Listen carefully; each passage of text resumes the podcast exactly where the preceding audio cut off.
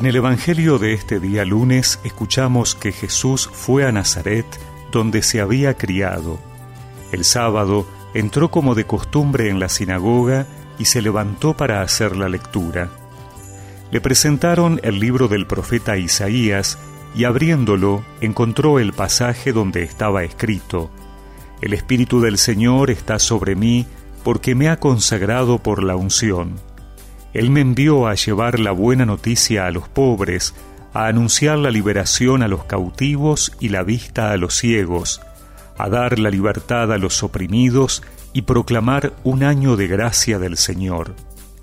Jesús cerró el libro, lo devolvió al ayudante y se sentó. Todos en la sinagoga tenían los ojos fijos en él.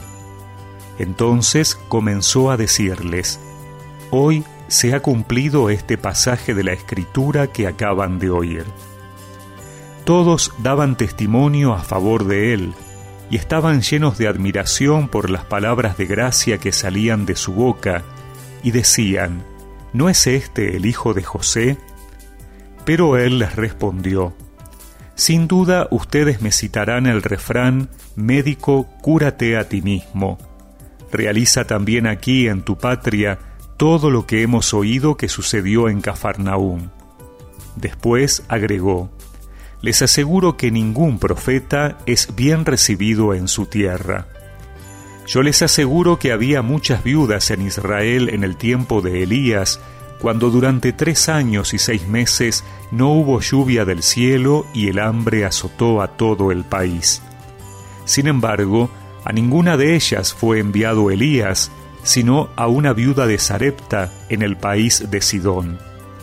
También había muchos leprosos en Israel en el tiempo del profeta Eliseo, pero ninguno de ellos fue curado, sino Naamán el sirio. Al oír estas palabras, todos los que estaban en la sinagoga se enfurecieron, y levantándose lo empujaron fuera de la ciudad hasta un lugar escarpado de la colina sobre la que se levantaba la ciudad con intención de despeñarlo. Pero Jesús, pasando en medio de ellos, continuó su camino.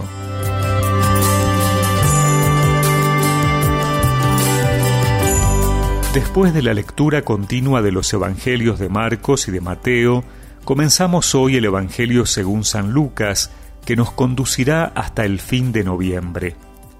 Jesús viene del desierto, ha enfrentado exitosamente las tres tentaciones, el bautismo lo ha confirmado en la autenticidad de su misión y su experiencia de Dios lo llena de gozo y fe en el reino.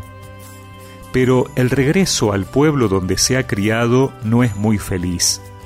Sus paisanos no reciben bien sus palabras y por eso se enfurecen, lo sacan del pueblo y hasta tratan de matarlo.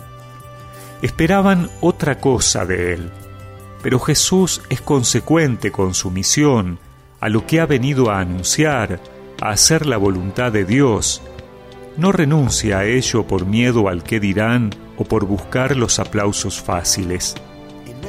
Así también nosotros a veces podemos tener ciertas expectativas sobre lo que Dios o la Iglesia debería hacer o decir, y cuando no nos gusta, preferimos sacarlo de nuestra vida. O por el contrario, podemos estar en la situación de Jesús, ser consecuentes a la verdad, aunque ello lleve el rechazo de los propios, de los más cercanos.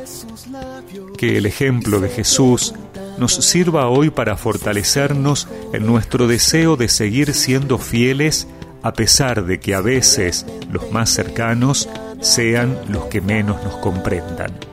Médico, cúrate a ti mismo y haz aquí en tu propia tierra todos esos prodigios que hemos oído que has hecho en Cafarnaúm. Y añadió, yo les aseguro que nadie es profeta en su propia tierra. Yo les aseguro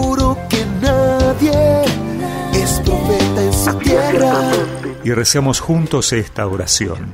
Señor, dame la gracia de poder serte fiel a pesar de las dificultades y las incomprensiones. Amén. y que la bendición de Dios Todopoderoso, del Padre, del Hijo y del Espíritu Santo los acompañe siempre.